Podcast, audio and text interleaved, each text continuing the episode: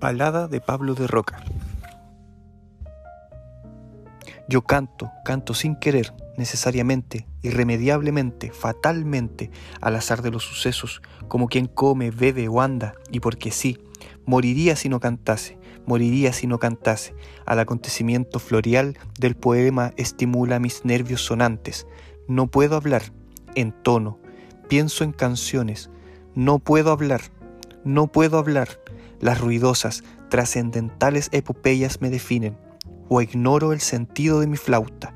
Aprendí a cantar siendo nebulosa. Odio, odio las utilitarias labores, safias, cotidianas, prosaicas, y amo la ociosidad ilustre de lo bello. Cantar, cantar, cantar. He ahí lo único que sabes, Pablo de Roca. Los sofismas universales, las cósmicas subterráneas leyes dinámicas, dinámicas me rigen. Mi canción natural, polifónica se abre, se abre más allá del espíritu. La ancha belleza subconsciente, trágica, matemática, fúnebre, guía mis pasos en la oscura claridad. Cruzo las épocas cantando como en un gran sueño deforme. Mi verdad es la verdadera verdad, el corazón orquestal, musical, orquestal, dionisiaco, flota en la angusta perfecta, la eximia resonancia unánime. Los fenómenos convergen a él y agrandan su sonora sonoridad sonora, sonora, y estas fatales manos van, sonámbulas, apartando la vida externa, conceptos, fórmulas, costumbres, apariencias, mi intuición sigue los caminos de las cosas, vidente, iluminada y feliz. Todo se hace canto en mis huesos, todo se hace canto en mis huesos.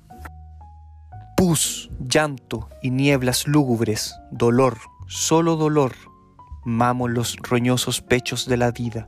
No tengo casa y mi vestido es pobre, sin embargo mis cantares absurdos, inéditos, modestísimos suman el pensamiento.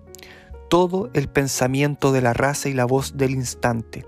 Soy un país, hecho poeta, por la gracia de Dios, desprecio el determinismo de las ciencias parciales, convencionales, pues mi sabiduría monumental surge pariendo axiomas desde lo infinito, y su elocuencia errante, fabulosa y terrible, crea mundos e inventa universos. Continuamente, afirmo o me niego, y mi pasión gigante atraviesa tomando el pueblo imbécil del prejuicio, la mala idea clerical de la rutina. Los cantos de mi lengua tienen ojos, pies, ojos y pies, músculos, alma, sensaciones, grandiosidad de héroes y pequeñas costumbres modestas, simplicísimas, mínimas, simplicísimas de recién nacidos, aullan y hacen congojas enormes, enormes, enormemente enormes, sonríen, lloran, sonríen, escupen al cielo infame o echan serpientes por la boca, abran, abran lo mismo que gentes o pájaros, dignifican el reino animal, el reino vegetal, el reino mineral, y son bestias de mármol, bestias, bestias cuya sangre ardiendo y triste, triste, asciende a ellos desde las entrañas del globo, y cuyo ser poliédrico, múltiple, simultáneo está en los 500 horizontes geográficos, florecen gozosos, redondos, sonoros en octubre, dan frutos rurales a principios de mayo y junio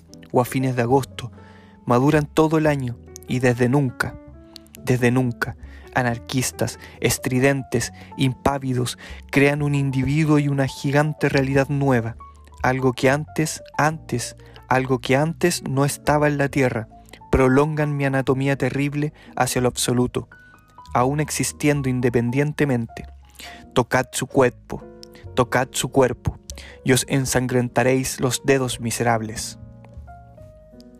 Ariel y Calibán, Egipto, Grecia, Egipto y sobre todo Chile, los cuadrados países prehistóricos, Jesús de Nazaret, los cielos, las montañas, el mar y los hombres, los hombres, las oceánicas multitudes, ciudades, campos, talleres, usinas, árboles, flores, sepulcros, sanatorios, hospicios u hospitales, brutos, de piel terrosa y lejano mirar, lleno de églogas, insectos y aves, pequeñas armoniosas mujeres pálidas, el cosmos idiota, maravilloso, maravilloso, maravilloso, maravilloso orientan mis palabras, y rodearé sonando eternamente, como el viejo nidal, como el viejo nidal, como el viejo nidal en donde nidan todos los gorjeos del mundo.